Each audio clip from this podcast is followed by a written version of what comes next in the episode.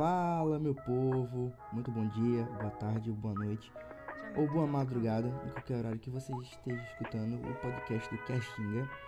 Hoje nós vamos trazer um assunto sobre metodologias de ensino, né?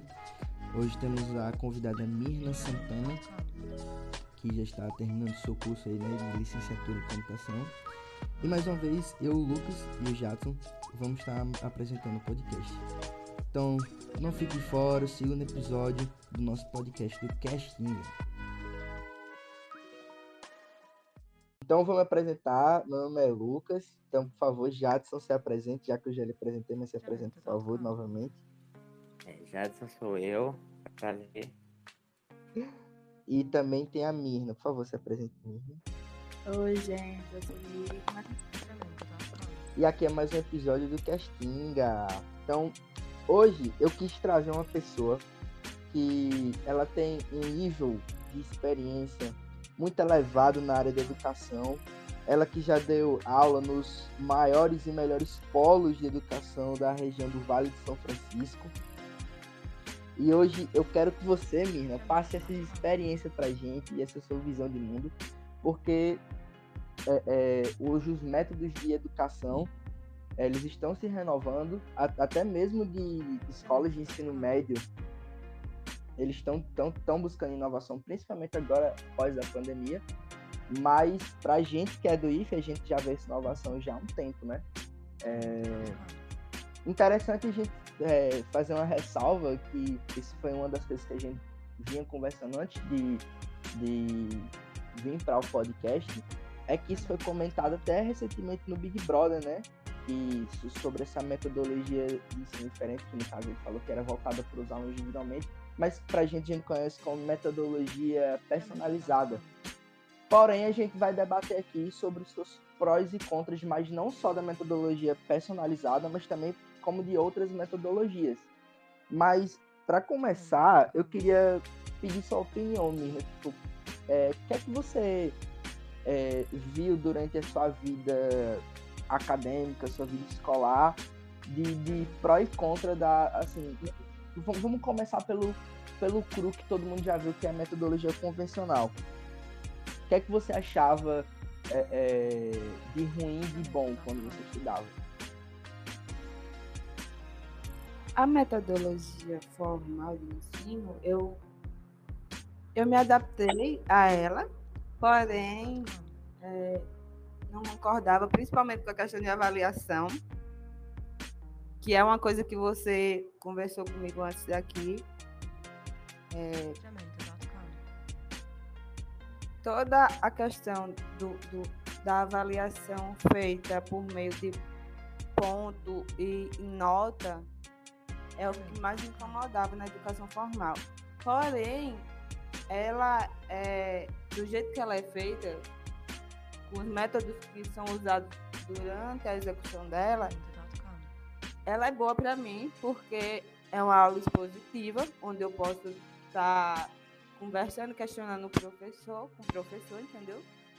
E eu meio que gostava disso e ainda gosto, tanto que agora no EAD eu tive um bloqueio enorme de continuar tendo aula, porque não tinha um professor na sala de aula para me tirar uma, uma, uma dúvida no momento lá, entendeu? E nem meus colegas para estar tá discutindo com eles um assunto que era pertinente da aula. E isso me. me, me como é? Isso me fez ficar menos produtiva do que numa aula normal, no, no ensino formal presencial, vamos dizer assim, entendeu? Ah, é, eu entendo. Quer falar? De certa forma, é porque de certa forma, eu também, eu desde que eu tomei ciência que eu queria, vamos dizer assim, que eu queria ensinar, depois que eu tomei ciência disso, uma das coisas que eu também mais questionava era nota. Eu não, eu não consigo avaliar alguém por números. Eu, não, eu acho isso muito estranho. Então, assim, é, eu também sempre tentei ver outras formas de avaliar. Eu até já comentei no, no outro podcast e tal, mas existia, tinha um professor meu que ele tentava fazer pelo menos uma atividade, uma que eu chamava de uma provinha, toda semana, para que ele pudesse sempre pegar o aluno, vamos dizer assim, mesmo que o aluno tenha um dia ruim, aquilo ali não vai influenciar tudo na nota dele. Ele tá fazendo toda semana construindo algo. Foi a primeira vez que eu vi alguém é, tentando uma metodologia diferente. E de certa forma, a gente, como aluno, na, na época, a gente não entendia aquilo que ele estava tentando fazer. Porque todo mundo, os professores faziam da mesma forma e ele queria ser diferente. Mas hoje eu entendo o, o que ele estava tentando, assim, o, o que ele estava experimentando com a gente até conseguir achar uma metodologia que ele pensasse que seria ideal de avaliação para os alunos. Então eu, eu hoje eu tô na mesma eu tô na mesma coisa que ele, de tentar encontrar uma forma de avaliar o aluno. enquanto professor, é, tem uma coisa que é o sistema educacional brasileiro. E ele, ele recebe dados a partir dessas notas. Então, o professor é meio que obrigado a incubar o aluno, ou então uma avaliação é, semestral, bimestral, trimestral, para que ele consiga é, da, informar esse dado, informar esse dado para a escola e assim a escola consiga verificar a aprendizagem do aluno a partir de um dado. Mas geralmente esse dado mais atrapalha do que ajuda, principalmente quando o aluno ele tem uma, uma ele não se adequa àquele sistema de ensino, vamos dizer assim. O aluno ele não está lá para é, conseguir se formar naquele tempo ou naquele período adequado, ou então ele não está conseguindo entender só com, a metodologia expositiva da sala de aula comum, entendeu? De conteúdo. E aí ele, isso dificulta para o aluno. Mas o professor, vendo pelo lado do professor, a gente, a gente tem que lembrar disso. O sistema educacional brasileiro, ele tem como como inferência desses dados a evolução desse aluno e aí essa essa essa evolução é dada por essas notas e aí o professor tem por obrigação dá porque vai ser o meio estatístico de, de, de contabilizar essas, esses dados é porque assim eu percebo que muito muito se faz eu não sei, acaba que o aluno em si não importa muito, pelo menos é o que, o que sempre me pareceu. Pelo, a, até mesmo na educação de base, as pessoas. Pronto, nos primeiros e segundos anos, os professores precisam fazer uma avaliação descritiva dos alunos, eles não têm nota no, no ensino, no, pelo menos onde, onde eu sei. É, e acaba que você tem que fazer uma, uma é, individualmente uma avaliação dos alunos e descrever o que eles, o que eles, é, as competências que ele tem. Já depois disso, isso acaba virando meio que uma nota. Então, o professor não precisa mais ver quais são as capacidades do aluno. Já se subentende que aquela nota representa a capacidade do aluno. Sendo que às vezes não é bem assim, entendeu? Às vezes você. Cada aluno tem uma, uma forma diferente de, de pensar e de ser avaliado, entendeu? Então, de certa forma, eu sei que é muito difícil algo desse tipo, mas às vezes parece que os alunos são cobrados coisas que não são da natureza deles, entendeu? Algumas pessoas não, pelo menos não conseguem, é, se sentem muito frustradas. Então as, as pessoas não têm mais aquela. Eles gostam de aprender. É muito difícil você ver alguém que diga, ah, não, eu, eu gosto de estudar porque vira uma obrigação, vira eu estudo para passar de ano e não porque eu quero estudar. Então eu acho essa sensação muito ruim. A sensação de você estudar porque você tem que passar numa prova, entende? Entendi. É só a gente vai falar, é? Assim, eu, eu ia falar uma coisa que é o seguinte, é, assim, aqui na, na Bahia, é, a média dos alunos para que ele passe de ano, ela é inferior, acho que 90% dos estados do, do, do, Brasil. E, e, você não necessariamente precisa é, tirar nota da prova para você passar. Eu lembro que eu tinha matérias que eu, eu é, é, a prova, a, a, pontuação geral da unidade era 10 e a prova valia 4. Então, eu só fazendo as atividades e teste é, na unidade, eu já conseguia conseguir nota suficiente é, é, para eu, eu entrar na média e, passar de ano se, se viesse a calhar até tirando zero em todas as provas, entendeu? Lógico que isso vai acontecer. Mas... Mas você entendeu? Vira justamente isso, tipo, vira um jogo da vida, literalmente. Você vai jogando e acumulando nota. E aí chega num ponto que você pensa assim e diz, ah, tá, eu não preciso mais fazer, porque eu já passei, entendeu? E isso, isso é um vício do sistema. Isso é um, tipo, vamos dizer assim, seria um vício do jogo. Você só precisa batalhar até você chegar na no mínimo necessário. Depois disso, ninguém mais quer fazer alguma coisa. Então, assim, ao meu ver, a visão da escola é que precisa ser mudada. A visão de tipo, você querer aprender é que seria o mais interessante. A forma de, de avaliar só acaba só deixando os alunos mais preguiçosos, tipo, virando um jogo ruim virando um jogo viciado, onde você só precisa fazer o necessário. Então, sei lá, a educação virou um fardo. Esse aqui, esse é o sentimento que eu tenho, que as pessoas acham que é um fardo. É, então, foi uma das coisas que a gente tinha comentado já até em aula, é, porque se, se o aluno ele já consegue toda a nota no início do semestre, então ele não vai ter necessidade realmente de fazer isso depois. Então, dentro de, dessa lógica, são prós e contras que acabam existindo. Mas eu, eu, eu creio que você pode é, é, mudar a ordem dos fatores aí e, e fazer até atividades como as quebradas.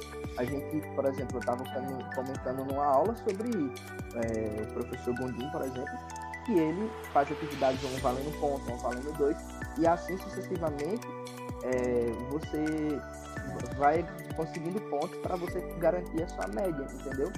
Então já sai desse, dessa sua problemática que você expôs de, de o aluno assim, é, correr atrás do jogo da vida e só fazer uma prova e passar, ou simplesmente conseguir toda a pontuação e não se estimular mais, né? Mas seria. Ah. Mas aí também tem a cobrança de desenvolver habilidade, vamos dizer assim. Vocês estão falando aí de pontuação, de correr atrás. Aí tu falou no início, Jackson, que a gente tinha, no início da vida da gente, uma avaliação descritiva, onde o professor disse que o aluno desenvolveu a escrita, o aluno consegue agora falar, o aluno consegue interagir mais com outros alunos da sala de aula, não é isso? Não estou errado. Não, isso, é exatamente. Tipo, ele, ele vai dando uma, como se fosse uma, uma quantificação de o, o aluno consegue compreender razoavelmente textos, coisas desse tipo. Mas aí temos a, é, a partir da, da, da do ensino formal não infantil, vamos dizer assim, ensino fundamental, básico, que é o que a gente tem que ter de capacidade cognitiva ou, ou então racional para poder é, ir elevando esse nível de estudo da gente é mensurado através de notas. Aí, por isso que fica mais fácil é, quantificar e, e, definir a partir dessa estatística, entendeu? Com as notas. É, é bom? De todo modo, não. Não é bom. Eu não estou dizendo que é bom. Eu só estou dizendo que é uma coisa que facilita para o sistema.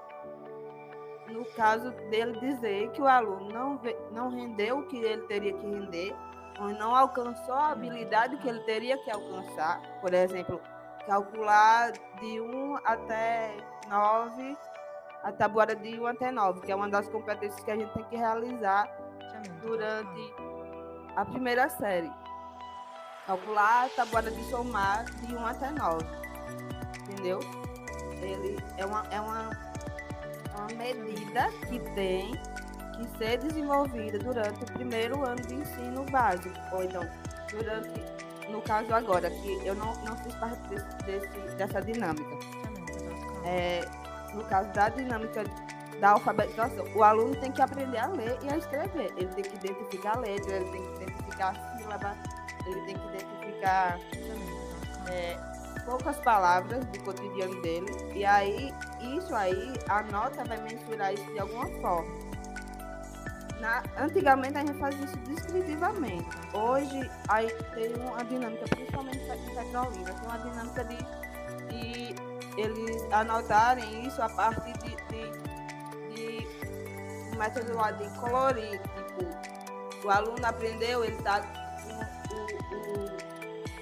quadradinho verde. O aluno não aprendeu ou aprendeu o básico, ele está com quadradinho laranja quando ele está muito ruim, ele vai para o quadradinho vermelho.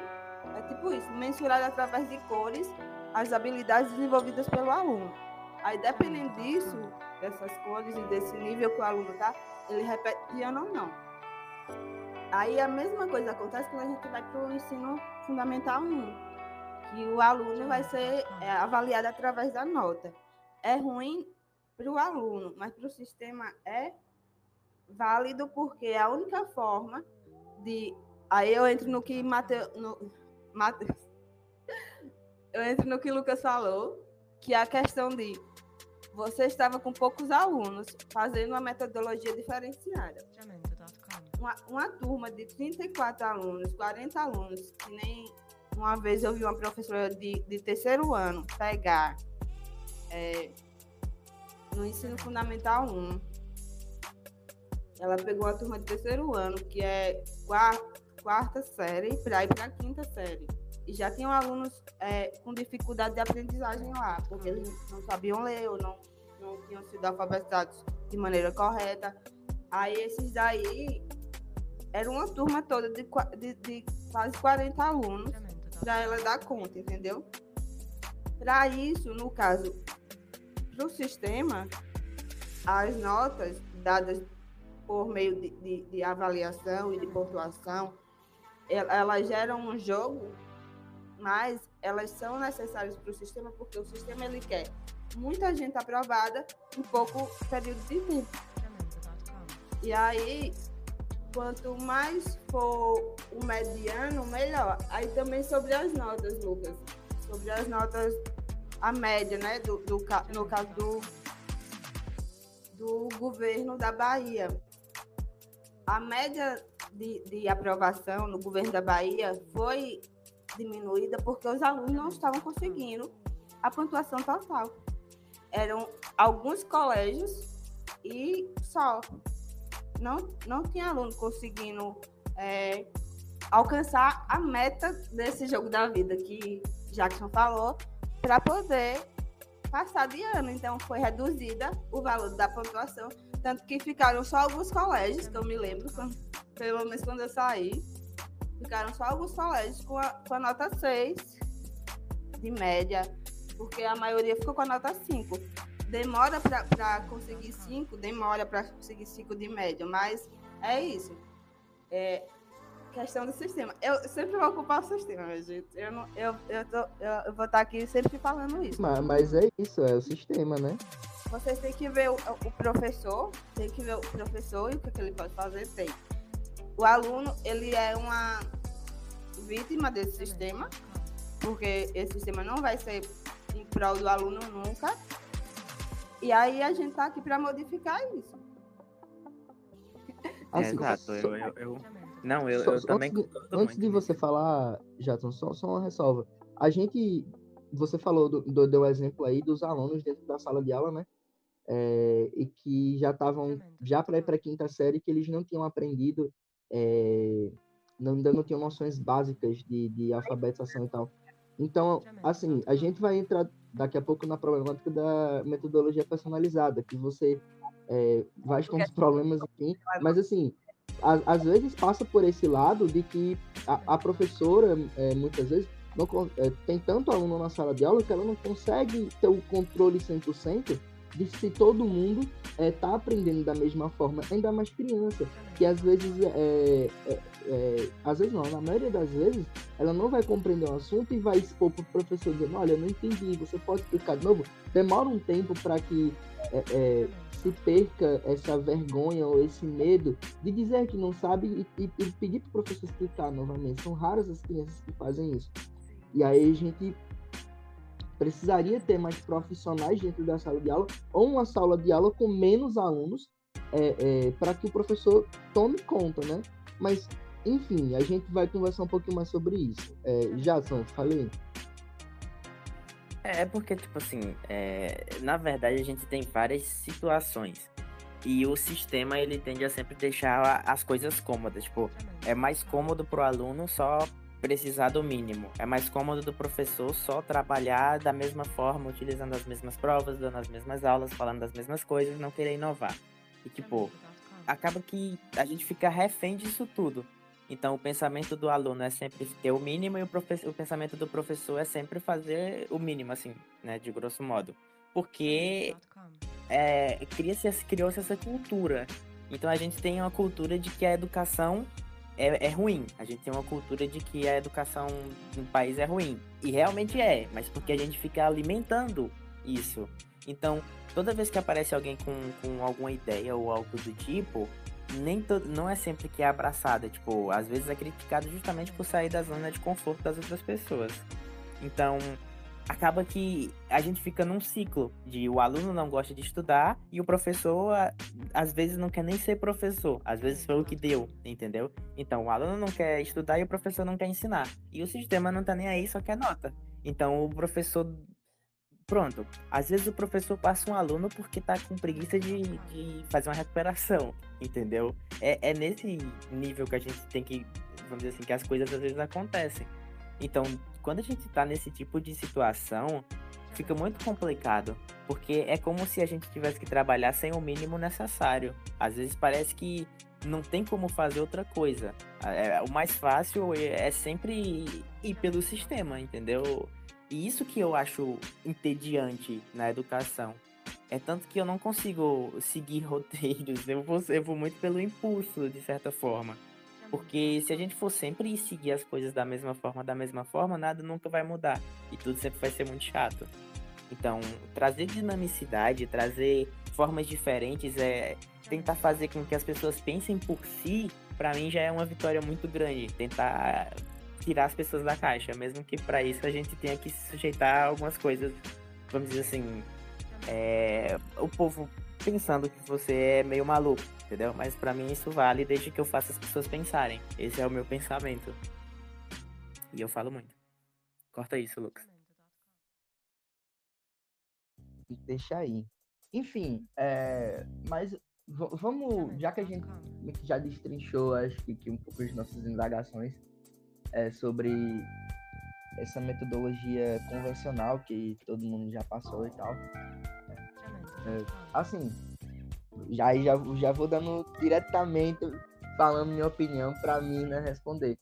Eu vejo a metodologia personalizada é, é, para tanto para o ensino básico, tanto para o ensino superior, como a melhor saída é, é para que todos os alunos é, consigam chegar ao resultado final.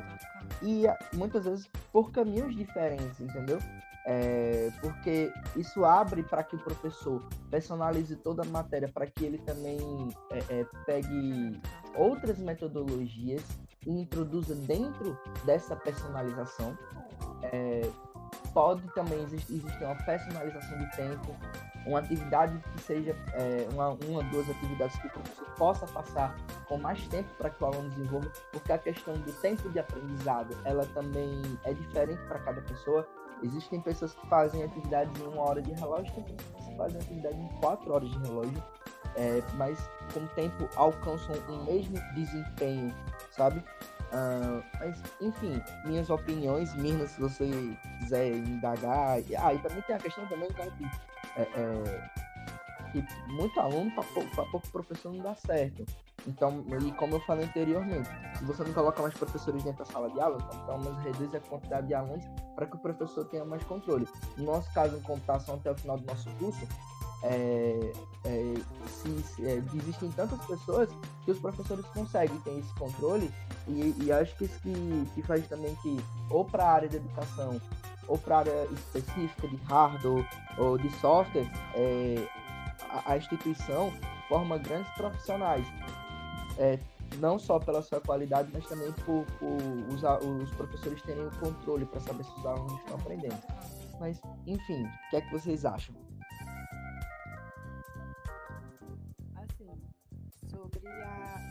metodologia personalizada de ensino. Eu estou usando uma metodologia ativa para escrever minha dissertação. Ela é uma, é uma. A proposta dela é centrar no aluno, entendeu? Ela é um tipo, um dos tipos de, de, de metodologia personalizada. Para eu executar ela, eu preciso de um espaço adequado, um material adequado, a segurança adequada e uma quantidade reduzida de alunos com monitoramento. Aí, pode anotar se você quiser aí no, grupo. É, minha indagação é quanto a você, porque quando, quando eu estava falando com o Lucas. quando eu tava Se você quiser, pode me chamar de Matheus. Então, meu jeito eu chamo ele de Matheus e de Lucas ao mesmo tempo. É. Quando eu tava falando com o Lucas no, no, sobre o que a gente tinha comentado de, de, de, metodologia personalizada, eu falei a ele que a educação é um. É, nesse tipo de metodologia específica, onde o aluno tem, vamos dizer, um professor para ele, só para acompanhar ele o tempo todo, durante a vida letiva dele todinha na escola. Eu acho que esse tipo personalizado de ensino, ele é utopia no Brasil.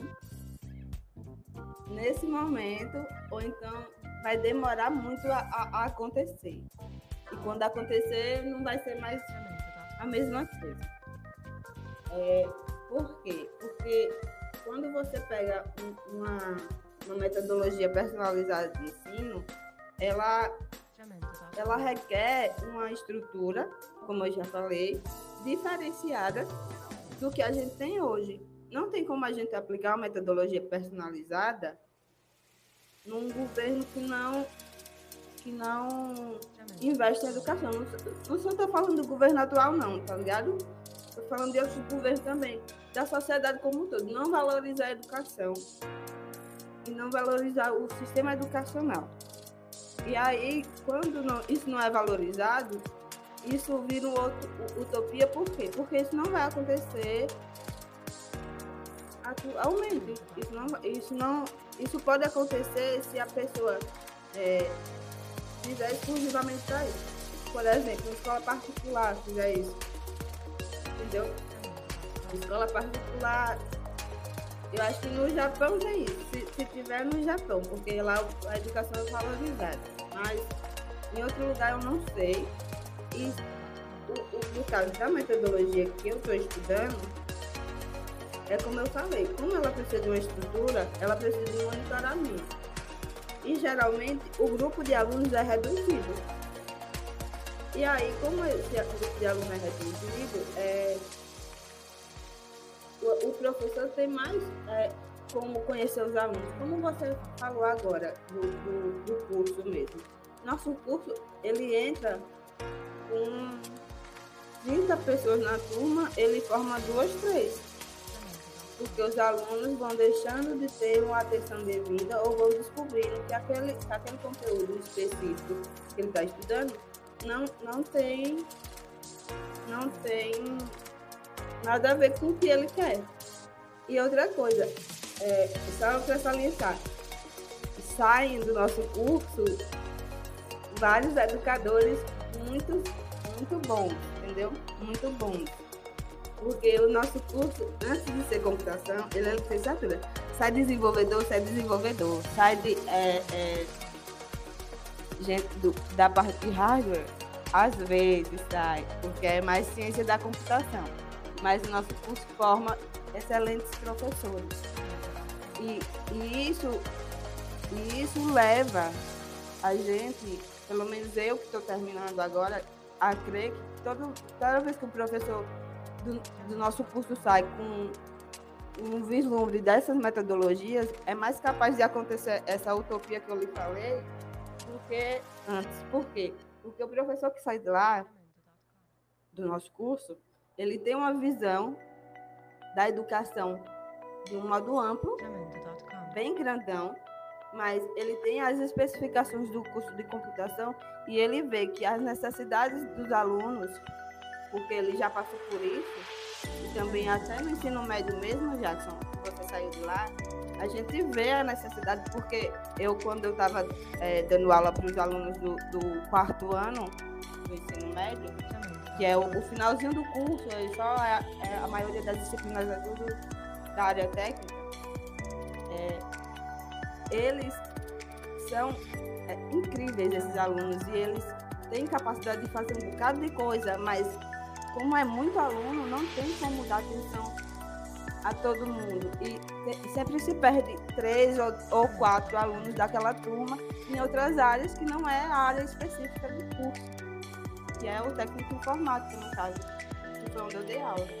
E aí, se você, se você formado em licenciatura em computação e aprendendo nesse decorrer do curso, no decorrer do curso, essas metodologias é, inovadoras, metodologias ativas, metodologias personalizadas de aprendizagem, de ensino, você consegue identificar com mais facilidade um aluno que tem uma habilidade para desenvolvimento de sistema, um aluno que tem é, habilidade para é, desenvolvimento de jogo, ou, de, ou um aluno que tem mais habilidade para ensinar, até para ensinar, seja qualquer matéria que for, entendeu?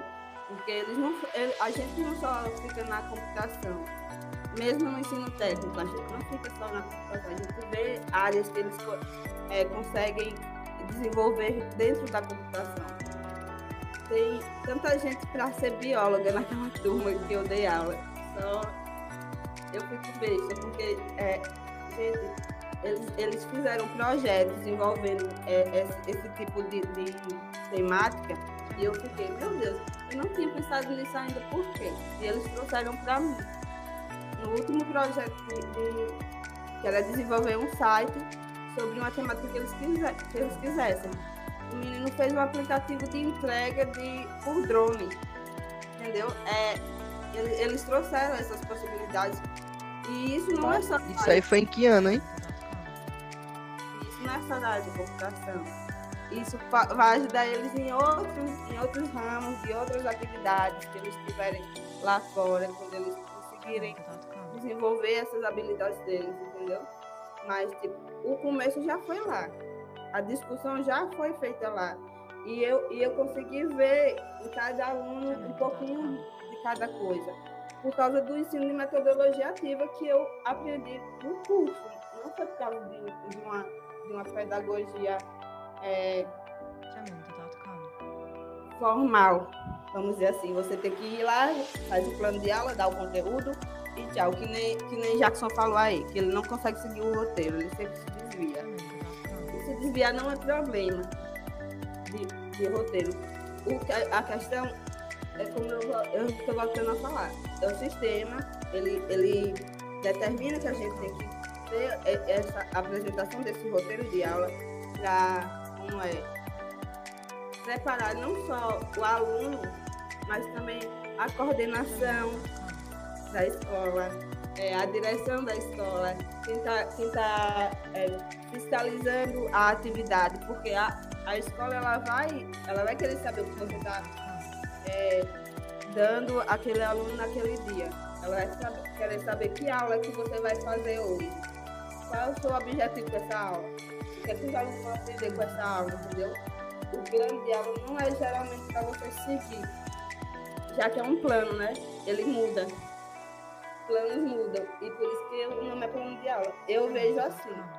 Aí é isso. Minha opinião quanto à metodologia personalizada é que ela é uma utopia, mas eu, eu vejo ela aplicada no futuro, quando eu não estiver mais aqui. Eu, pelo menos, eu mesma não vou mais estar aqui. Apesar de já estar vendo a gamificação muito disseminada e a robótica também, que é uma coisa que, que é relacionada já com o mercado de trabalho, que é uma necessidade que a gente tem que, que ver por outras óticas que existem e que a gente não presta atenção às vezes. É, depois eu vou eu vou pausar. Eu vou depois eu vou revisar a minha apresentação, viu, Matheus? Porque eu vou eu vou falar no que eu sou formada e no que eu sei e, e o que é que eu posso tá ajudando, contribuindo com esse podcast. Mas aí você corta essa parte, viu? Não, eu vou cortar só esse é final. Se você tiver condição de cortar, você corta. Eu corto só o final. Nossa, Já, assim, tipo... faça suas considerações. Ah, não, é porque teve tantas coisas que, que, que você falou, Mirna, que eu, tipo, é o alto e o baixo da, da, do ensino. Porque a gente, querendo ou não, a gente tá preso à estrutura. A gente tá preso a certas coisas. A gente tá preso ao sistema. Só que você conseguir é, ver as possibilidades que o aluno pode ter, isso, isso para mim é, é o, o, ápice do, do ensino e o ápice da computação. São as possibilidades. Então, assim, para mim, o, um aluno que tipo, você percebe que ele tem uma habilidade maior em certa coisa, você deveria, assim, a gente deveria tentar trabalhar mais aquilo com o aluno. Eu vejo tanta gente que era incrível em programação, aprendeu, aprendeu assim, de uma forma muito natural. Só que quando acaba, assim, eles não têm, vamos dizer, é, não tem um, um, um direcionamento. O, de alguma forma a gente poderia, de alguma forma, tentar direcionar eles para trabalharem essas habilidades. É, enviar, ou pelo menos uma recomendação para certos locais e tal, e tentar trabalhar o, o melhor das pessoas, tipo, o melhor dos alunos certa forma, isso, isso é apaixonante para mim. É você tentar ver a, as habilidades individuais deles e tentar ajudar. Quem se dá melhor com robótica mesmo, eu, eu tive a, a felicidade de fazer parte e eu adorava robótica. Tipo assim, foi um dos momentos da minha vida que eu adorava ficar o dia todo na escola, mas mexendo lá no, nos, nos robôs e era, um, era uma coisa que para mim era sem. Assim, não, tem, não tenho comentários. Era algo que eu adorava fazer. Então, você tentar ver a capacidade. Pronto, se você tentar. Se você me pedir para editar um arquivo de vídeo ou de áudio, eu sou péssimo. Eu sou horrível em edição. Agora, se você me pedir para fazer coisas relacionadas a mais para parte de robótica, de hardware, de outras coisas, eu já tenho mais habilidades. Então, assim, se você fosse me cobrar algo relacionado à edição, eu não ia passar nunca em certas coisas, porque eu sei o básico do básico. Então, eu vejo que é, é, é muito cobrado a generalização. Você tem que saber de tudo. Você tem que saber tudo. Você, os alunos hoje em dia são cobrados, são cobrados isso. De certa forma, acaba que a gente apaga o brilho, apaga a especialidade das coisas. E a forma como você falou justamente da, da, da biologia eu, eu sem brincadeira nenhuma, eu tava aqui rindo porque eu tava eu achei muito interessante isso. Eu tava de certa forma feliz em você perceber que os alunos é, eram bons naquilo, porque dá para perceber. Então eu vejo que quando o professor se entrega realmente assim no que ele tá fazendo, ele consegue conceber certas coisas que normalmente um professor que dá aula de qualquer jeito não consegue. E isso a gente entra em outro ponto, que é mais antigamente, não sei se hoje ainda é assim, é, os bacharelados também poderiam dar aula, sendo que eles não estudam esse tipo de. Eles não têm metodologias. Então acaba que eles não. Não todos, claro, não generalizando, mas boa parte deles não sabem muito como dar aula. Então isso eu, eu achava bem complicado. A didática e a prática de ensino porque é o que diferencia geralmente. É prática de ensino, didática e, e pedagogia, que eles também não têm, que seria a didática da gente. Aí eles não têm isso aí, aí por isso que eles não têm tanta habilidade. Aí, é, aí também tem a questão do sistema é, avaliar antigamente, né? Bacharel ma, mais especializado tem uma pontuação maior para concurso, vamos dizer. Assim.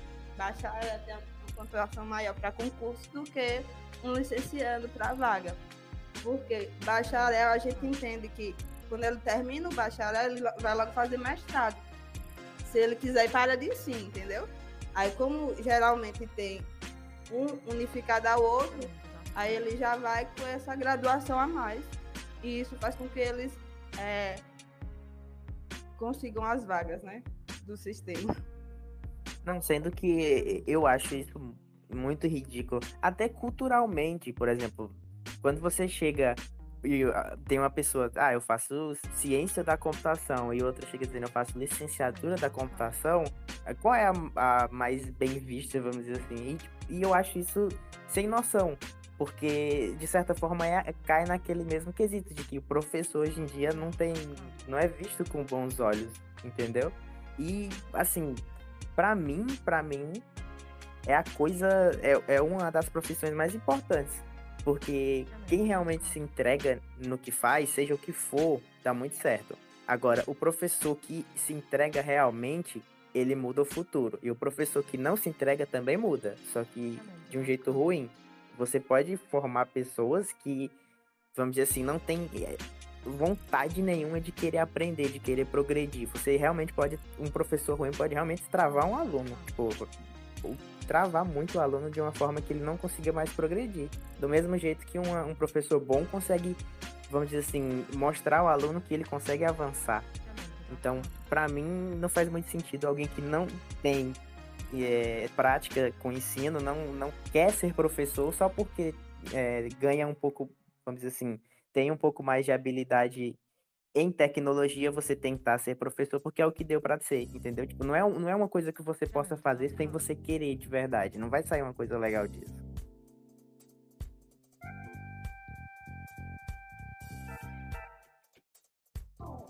Revoltado estou. Corta essa parte, Lucas.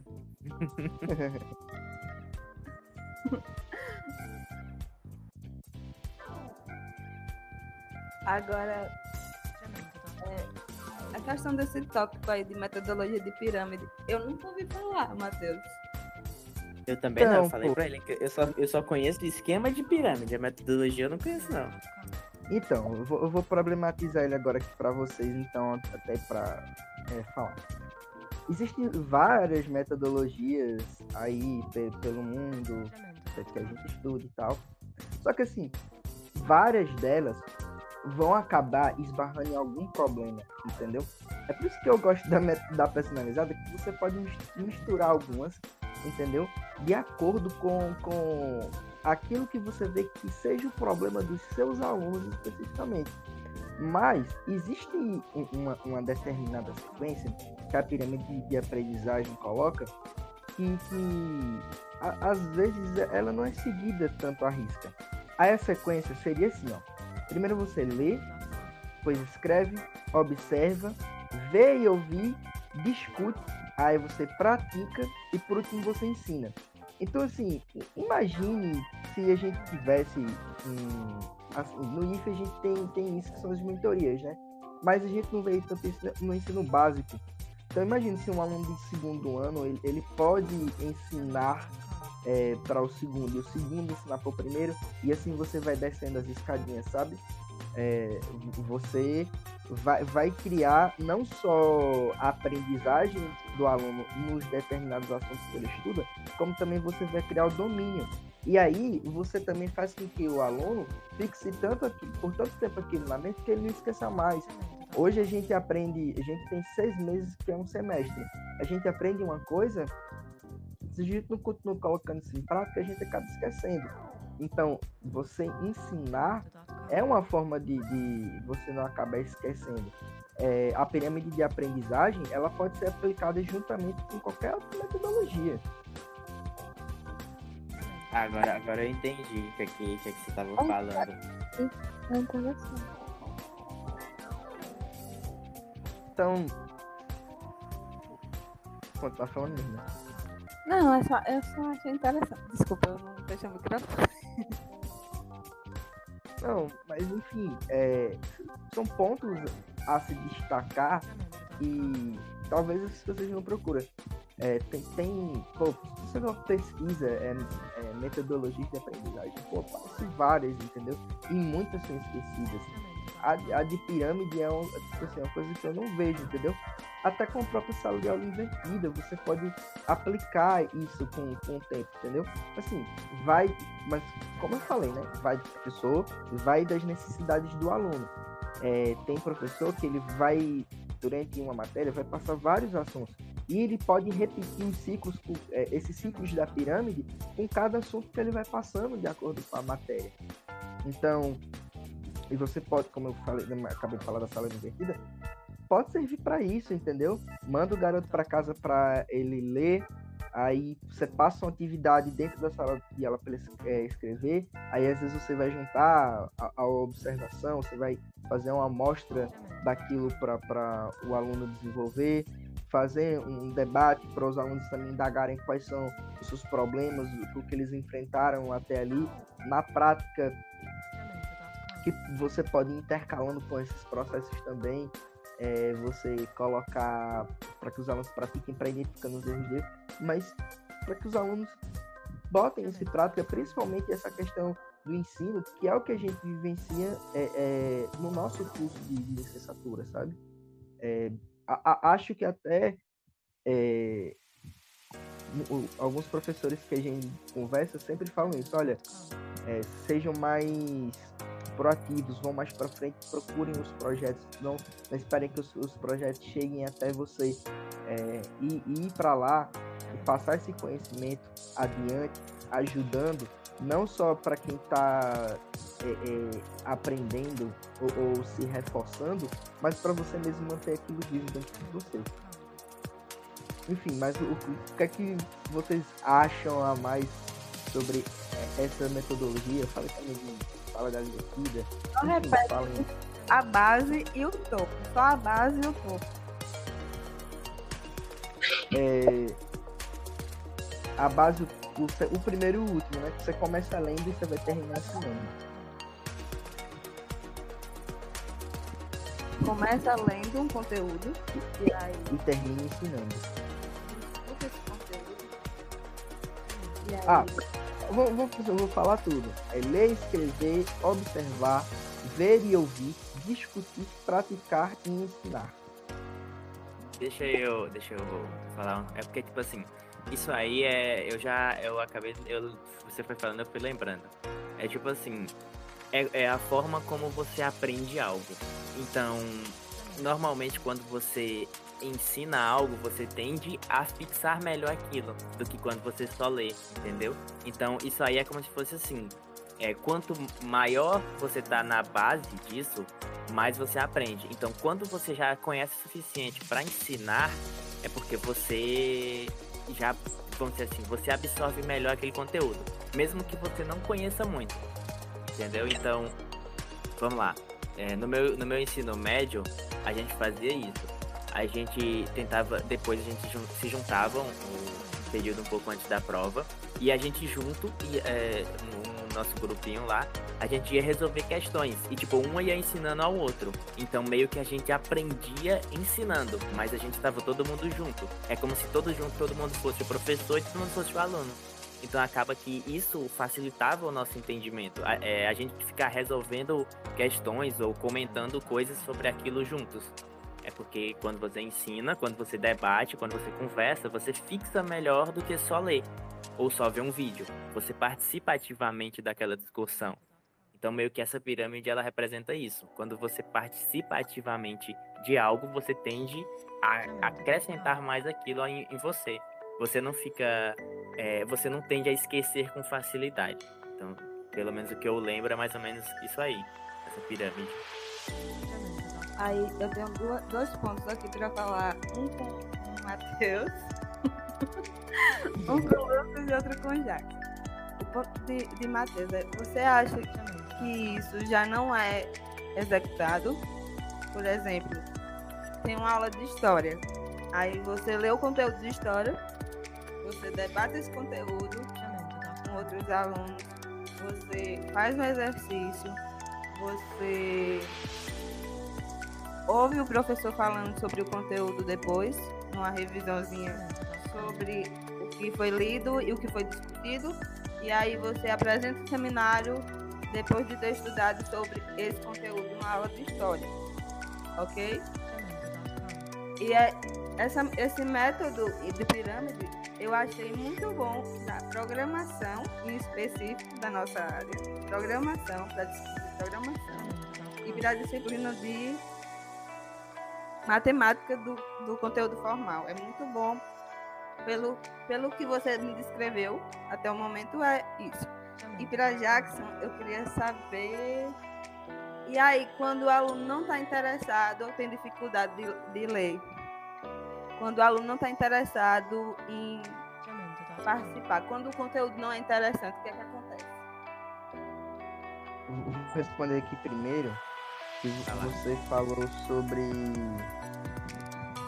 que o aluno vai ensinar isso é, meio como se fosse um seminário. Então, muitos alunos vão ficar muito engessados e com vergonha até de, de expor esse conhecimento, entendeu? E, e, na minha opinião, o seminário, ele não é como. Assim, é para ser, mas não é encarado de tal forma, e também porque o aluno não tem tanta prática disso, dispor isso como um, um, um conhecimento que ele está repassando, e sim como um, uma atividade que ele está é, desenvolvendo, entendeu? É como se fosse. Eu esqueci até o nome.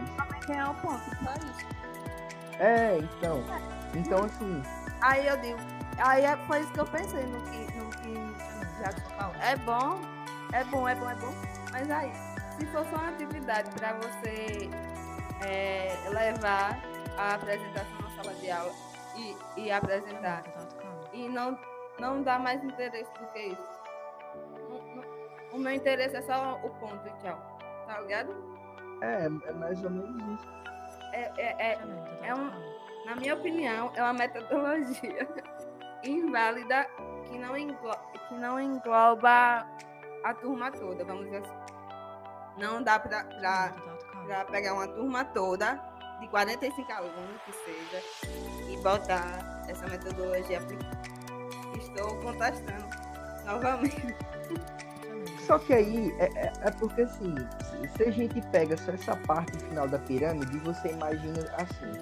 Vamos imaginar é, primeiro turno de computação e o segundo turno de. o segundo semestre de. segundo período de computação. Primeiro e segundo período de computação. Entendeu? O segundo período ele tem é, 20 alunos. E o primeiro período ele tem 30 alunos se você faz com que 10 alunos eles se, se dediquem, falem assim, não, a gente vai prestar ali uma mentoria, é, é, não uma mentoria, tipo, um, uma ajuda para a galera que está tendo, sei lá, em programação, em matemática, pô, você, você já está fazendo assim, um consegue, sei lá, tentar estudar com dois, sabe, já. E aí você consegue já matar quase uma turma inteira, entendeu? E aí, se você atribuísse até, sei lá, uma pontuação mínima, sei lá, alguma carga horária que o aluno estivesse ganhando para ajudar no curso, seria uma forma de incentivo para que essa metodologia ela caminhasse, entendeu? E isso aí. Ah, isso aí já assim, meio que responde o que você perguntou, vamos dizer assim, que você falou sobre e o aluno que não está interessado. Não seria isso a pergunta? Exatamente. Porque você falou, ah, é bom porque a gente sentava, a gente, a gente discutia, a gente fazia umas questões lá, e aí um ensinava ao outro. Mas aí, e o aluno que tem dificuldade em aprender, entendeu? É isso que eu tô falando. É... Sim, tem, tem, tem tem duas formas, basicamente. A primeira, que era a nossa, que era o puro e simples desespero da reprovação, e a gente tinha que aprender, então a gente dava um jeito, entendeu? É, básico era esse. Exato, entendeu? A gente tinha que aprender. Então a gente começava, aí o outro falava, não, não, não, tá errado, tá, aí vamos fazer, não, calma, como assim? E a gente ia aprendendo junto, entendeu? A gente ia fazendo dessa forma. Só que tem outra forma também, que é você mostrando aonde o estudante vai usar aquilo. Então, é, é um dos pontos que eu, que eu também bato muito, é tipo, se, o, se a, a pessoa, se o ser não sabe aonde ele vai usar aquilo na vida dele, por que, que ele vai, vai querer aprender aquilo? Então, vamos dizer assim, se você tentar mostrar para o aluno, tentar transformar em algo que ele viva, que seja da vivência dele, por exemplo, você utilizar o celular dele para ensinar algo e ele percebe que ele usa aquilo diariamente. Então não é tão difícil de aprender, é algo que faz parte do convívio dele, entendeu? Eu só que é acho é, muito que é o que acho muito aprendizagem significativa. Isso, né? tipo, eu acho muito complicado quando você precisa aprender, pelo menos eu tenho muita dificuldade em aprender algo muito abstrato, algo que eu não consiga entender como é que funciona. Eu tenho muita dificuldade. Isso então, é uma então, coisa eu sempre acabo... Eu não vou levar para o trabalho, eu não vou levar para minha vida. Então, Isso. só tá fazendo aqui por fazer. É, é, é muito desgastante mesmo. Entendeu? É, é nisso que, vamos dizer assim, eu acho que é sem sentido. Se é algo que você não vai levar para sua vida, realmente tem aquele sentimento de tipo, por que, que eu tô aprendendo isso? Eu não vou comprar dois reais de pão usando máscara. Então, não tem muito o que você fazer. E isso desmotiva. Então, teve um professor uma vez de matemática, eu lembro até hoje, que ele explicou no quadro é, o porquê da equação ser aquela. Aquilo ali eu achei fantástico porque ele mostrou matematicamente por que aquela equação é daquela forma. Então, meio que aquilo ali fez ter outros olhos para matemática. Eu entendi realmente que aquilo ali não tá ali só por tá, ele tem uma explicação lógica. Mesmo que todo, isso seja lógico, tudo tem uma explicação, mas a, a gente não consegue conceber essa ideia, a gente só vai replicando. E quando ele foi lá e explicou o que era, tipo, por que era aquilo, você fica, nossa, que incrível. Tipo, você sai da, você sai da aula assim, de queixo, de queixo nossa, é uma sensação muito boa quando um professor consegue lhe motivar a estudar. Pelo menos eu, eu acho. Então, é essas duas opções. Ou desespero ou alegria, entendeu? É, não tem muito pra onde correr.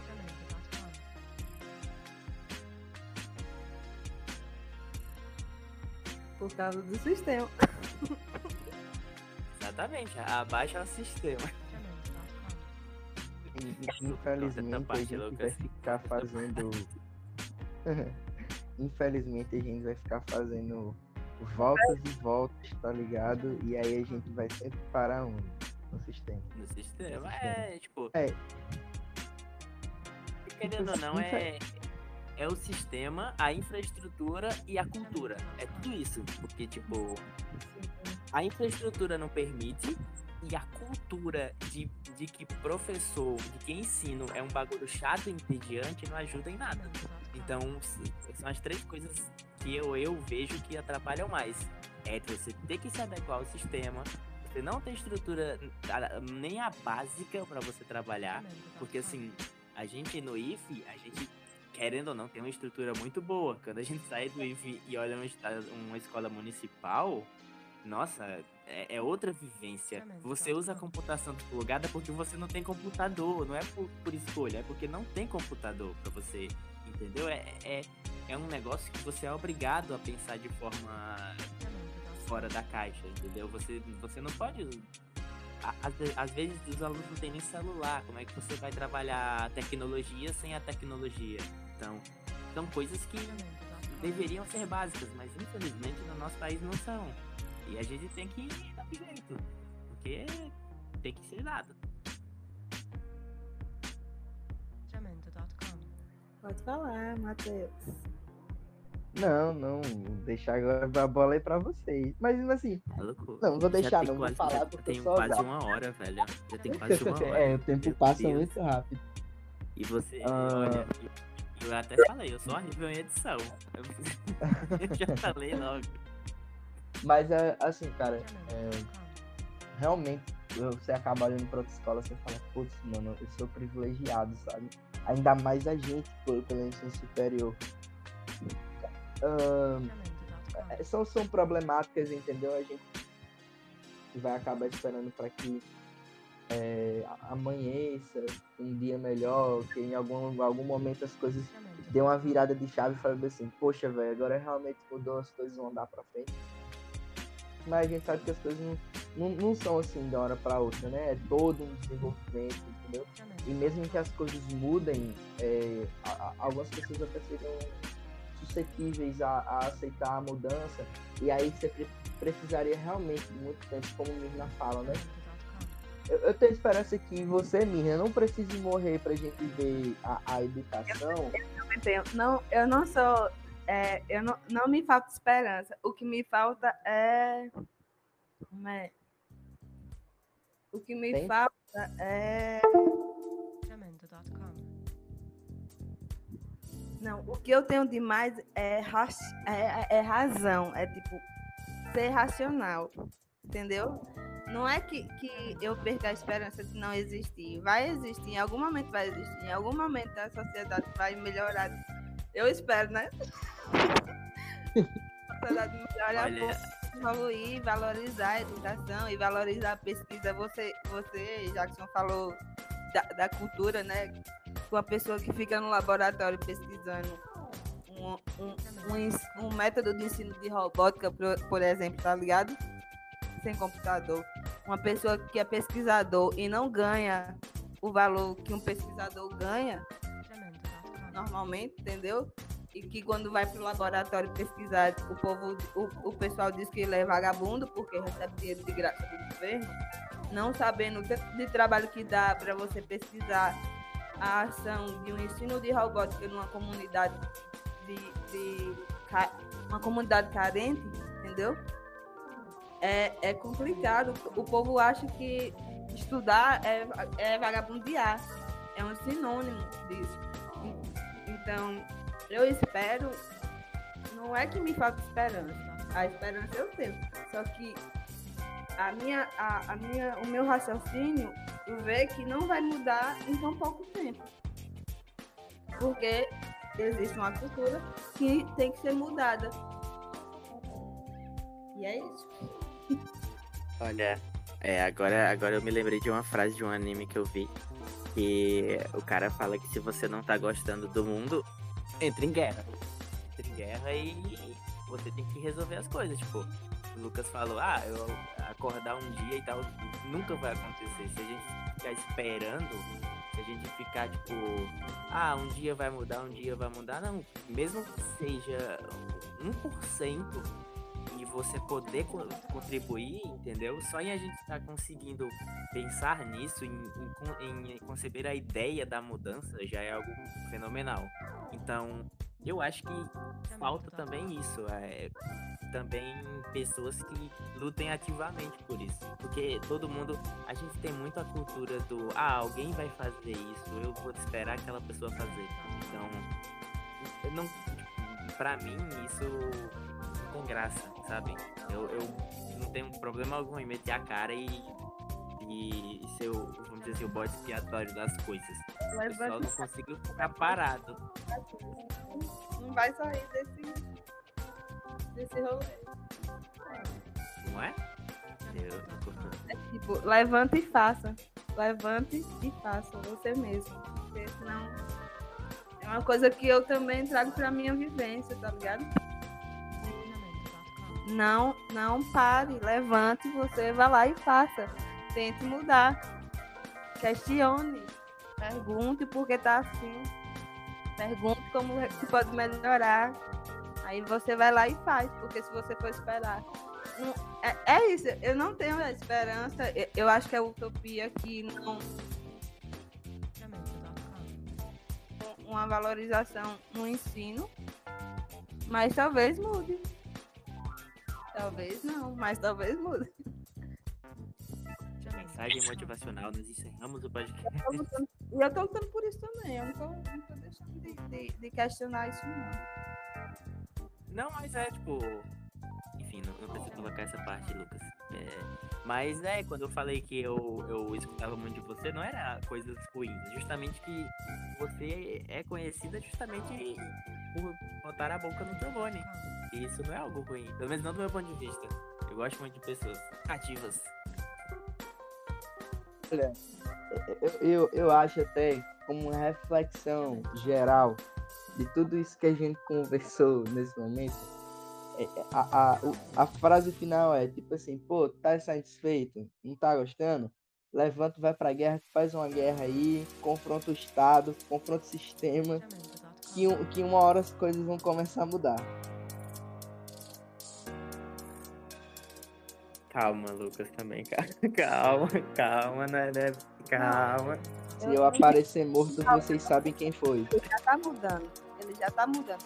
E foi uma, uma questão de imposição da sociedade. Imposição social por conta da pandemia. No caso desse tópico de sala de aula invertida, que seria o que, o, o que deveria ser discutido antes de pirâmide, é o que aconteceu no, no, na, na, no meio da pandemia, tá ligado? Teve, foi imposto pelo, pela vivência social que executasse esse tipo de metodologia de sala de aula. Então, é uma coisa que se você não fizer, é por isso que eu, eu digo que é utópico, mas pode ser que aconteça, ô, ô Matheus. É... Lá vai eu errado hoje. A questão de se não, não for por bem, vai ser por mal. Tá ligado? Vai acontecer alguma coisa que seja necessário a aplicação desse tipo de, de método de ensino. O, o aluno vai bitolar de uma maneira que, que não vai conseguir mais estudar formalmente. Ou o aluno não vai querer mais estudar porque a gente tá vendo o que está acontecendo aí. Crianças estão ganhando muito dinheiro com com rede social, YouTube, tá ligado? Jogando, velho, jogando videogame. NFT tá aí, hein? Entendeu? Aí é esse tipo de coisa que eu vejo que o, o ah, é trabalho infantil. Mas é trabalho infantil, mas ele tem dinheiro lá para ele pagar o professor dele para ensinar em casa. o Estado vai ver que isso vai ser uma necessidade porque o aluno não vai querer mais, não vai ter mais interesse no ensino formal. E isso vai ter que ser modificado. Quantos alunos que, que, que não têm essa estrutura em casa, nem na escola, desistiram de estudar agora da pandemia? Aí o professor ia fazer o caderninho, ia mandar para o aluno a escola ia lá na casa do aluno, mandava o caderninho para o aluno. O aluno respondia a atividade. A escola ia lá colher esse, esse caderninho, levar para o professor o caderno. Eu não estou falando dele usar é, computador nem celular para dar aula, não. Eles estavam mandando o caderno, entendeu? É isso. O, o quão interessante é um caderno para um aluno se ele já faz isso na escola? Como essa metodologia de sala de, de, sala de aula invertida vai ajudar para que eu faça o aluno ficar interessado pela minha aula, sendo que eu só mando um caderninho para ele fazer a atividade depois mais nada. Não tem um jogo nessa aula invertida, não tem uma, uma questão de quanto mais atividade você fizer, quanto mais tradução você tiver, mais retorno você vai ter. Sei lá, uma, uma premiação é que seja um certificado de, de bom aluno que você tenha, tá ligado? Para o aluno se motivar. Porque a sala invertida, ela tem essa proposta de atividade em casa e em sala de aula ele só vem conversar com o professor e, e apresentar as atividades. Não é isso, Matheus? Ou eu estou errada? É, é mais ou menos nessa pegada, mas é, é assim é porque geralmente o professor ensina na sala de aula e passa a atividade para casa, né? No caso seria o inverso, ele aprenderia em casa e faria atividade dentro da sala de aula. Aí, essa atividade seria uma boa aplicação, mesmo sem computador, mesmo sem, sem, sem televisão, mesmo sem, sabe? é uma boa aplicação. Porque quando ele voltar para a escola, vamos ver, a sala de aula invertida é um, é um tipo de ensino híbrido. E quando o aluno vai, que ele volta, ele volta com o conhecimento que ele estudou, que ele se motivou a estudar em casa. Como ele se, se, motivou a estudar em casa, e ele volta para a escola, e a escola tem alguma, alguma coisa a mais que incentive ele lá na escola a apresentar esse conteúdo estudado, o aluno vai se interessar em ir para a escola, entendeu? E, e essa questão de, de, interesse é muito importante na continuidade do ensino. Porque se não tem interesse, eu vou estudar para quê? Por que, que, que, aluno, que aluno deixa de estudar? Ligado? Por que, que tem a evasão? Entendeu? Por que, que tem a evasão? Aí, Exato a sala de aula invertida ela vai, ela, ela é uma, uma possibilidade atual que foi imposta socialmente por conta de uma pandemia. Mas ela poderia já ter sido aplicada, até porque qual é o aluno atualmente? Qual é o aluno que fica na escola? 7 horas da manhã até 11 horas da tarde, ou 11, 11 horas, meio-dia e meia, numa aula, focado na aula Tipo, eu, eu, eu Impossível. um aluno ficar, ficar na sala de aula num horário grande, ou então ir para a escola muito cedo. Eu sou, eu sou implicante com isso. E antigamente dava certo, mas agora não dá mais, porque o aluno tem, um, tem uma, uma janela de atenção muito, muito reduzida.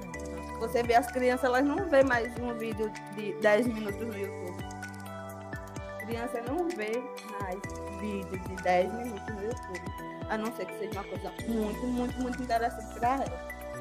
Tipo tutorial. Mas aí ainda vai, ainda vai a questão de nível de, de criança e o tanto de atenção que ela tem para aquele nível de, idade dela, vamos dizer assim.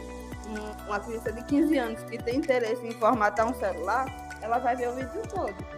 Talvez se ela não acelerar o vídeo, porque a informação que ela quer não está ali. O interesse dela não é aquele. Entendeu?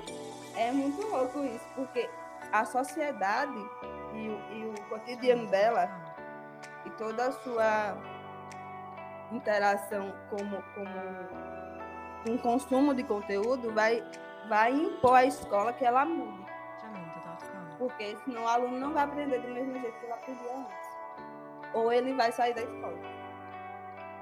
É, você falou eu... sobre essa questão de tempo. É meio que as pessoas estão ficando meio rasas com o tempo, né? Olha, assim, é... não que eu, eu defenda esse, esse método, método de ensino. Só que o que eu percebi é que, quando você, realmente o que você falou, ele foi imposto, tipo, a gente não teve como planejar direito como seria. Era o que dava para fazer.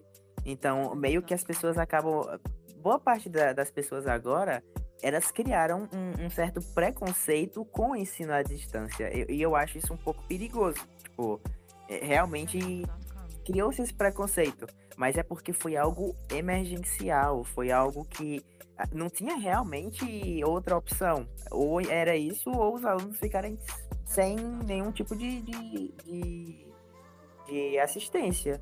Então, assim, eu, é lógico que não, não é as mil maravilhas e tudo mais. Só que eu acho que ainda merece uma outra segunda chance de uma forma que seja mais estruturada, entendeu? Realmente a imposição, nada que seja imposto presta, nada que seja obrigatório vai ser algo legal, nada. Mas a forma como foi, foi colocado, tipo, é, é o que você falou. Quem não tem nenhum celular, como é que vai ser trabalhado desse modo? Então, eu vejo dessa forma. Lógico que tem seus pontos bons e ruins, mas criou-se esse preconceito sobre isso, criou-se um, um, um, uma certa discriminação com o ensino EAD. E isso eu acho perigoso, porque muitas faculdades EAD são boas, de certa forma, mas o ensino, o, a, vamos dizer assim, o ensino remoto, o ensino à distância, só, só, só funciona com quem realmente quer aprender. Só funciona com quem tem interesse naquele assunto quem não tem interesse, tipo, não faz nem sentido você estar tá estudando desse, dessa forma, entendeu? Não, não, tem, não tem outra forma de você de você aprender à distância se você não, você não tiver interesse. Pelo menos é do meu ponto de vista. Meu Deus, que tá ventando e chovendo aqui, que eu tô com medo, do nada aparecem uns sons aqui. Eu acho que espero que não dê pra ouvir na gravação. Tu mora onde? Eu moro do lado do IF, no Jardim de São Paulo. Tá ventando bem pouquinho aqui, viu? Tô só escutando os negócios aqui. Mas enfim. É, gente, eu acho que no mais é isso. Eu Acho que deu pra gente explanar bem os assuntos de metodologia, é, seus problemas e também até as junções de uns com os outros, né? É, vai ser interessante. É... Assim, o início. O início é sempre muito travado, mas depois vai, vai melhorando. Então a gente. Dá pra vocês cortar essa parte da apresentação. Hã? Posso me reapresentar para vocês cortarem essa parte e botar na apresentação. Pode, Também se. Se, se cada um de, se cada um quiser mandar um, tipo assim, um, um- uma gravação, tipo, ah, meu nome é tal, não sei o que, vou apresentar. Ou tam, não, tô Não, aqui no o- podcast e tal. Ah, o, o meu tá ótimo. Eu adoro ser um fantasma. Pode deixar só. É, sou Jadson. tá ótimo pra mim. Enfim. Então, É, estou licenciando em computação. Eu estou no último semestre do curso. Eu trabalhei de 2000 e 2016, 2014 até 2020, agora 2021, dando aula de informática e outras coisinhas mais misturando a informática. Uso muita metodologia, ci- é, metodologia ativa no, no meu jeito de ensinar. Procuro sempre usar. E foi por isso que Matheus. e foi por isso que Lucas me chamou para esse podcast. Eu também tenho técnico em comércio e eu vejo muito é, essa área no curso de computação, porque depois de você terminar o curso, ou depois de você terminar qualquer formação básica que você tiver, você tem que ir para o mercado de trabalho.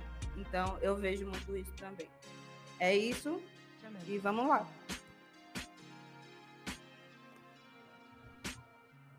enfim, gente, então, Mirna, obrigado por ter comparecido aqui, você ajudar. Você sempre me ajuda nos meus trabalhos, né? Não, é isso que eu falo. Obrigado, obrigado você pelo convite e a gente tem que se ajudar, velho. A gente se ajudar, ninguém vai não. Então, sistema vai pra frente. Realmente. Então, e, e até, Jadson, você só confirma pra gente encerrar. A, a, o resumo do podcast é: está satisfeito, vá pra guerra. Exatamente, aí, ó. Tá insatisfeito, vá para a guerra. Perfeito. Pois é, gente. Então, muito obrigado e tchau, tchau. Tchau, tchau. Bye.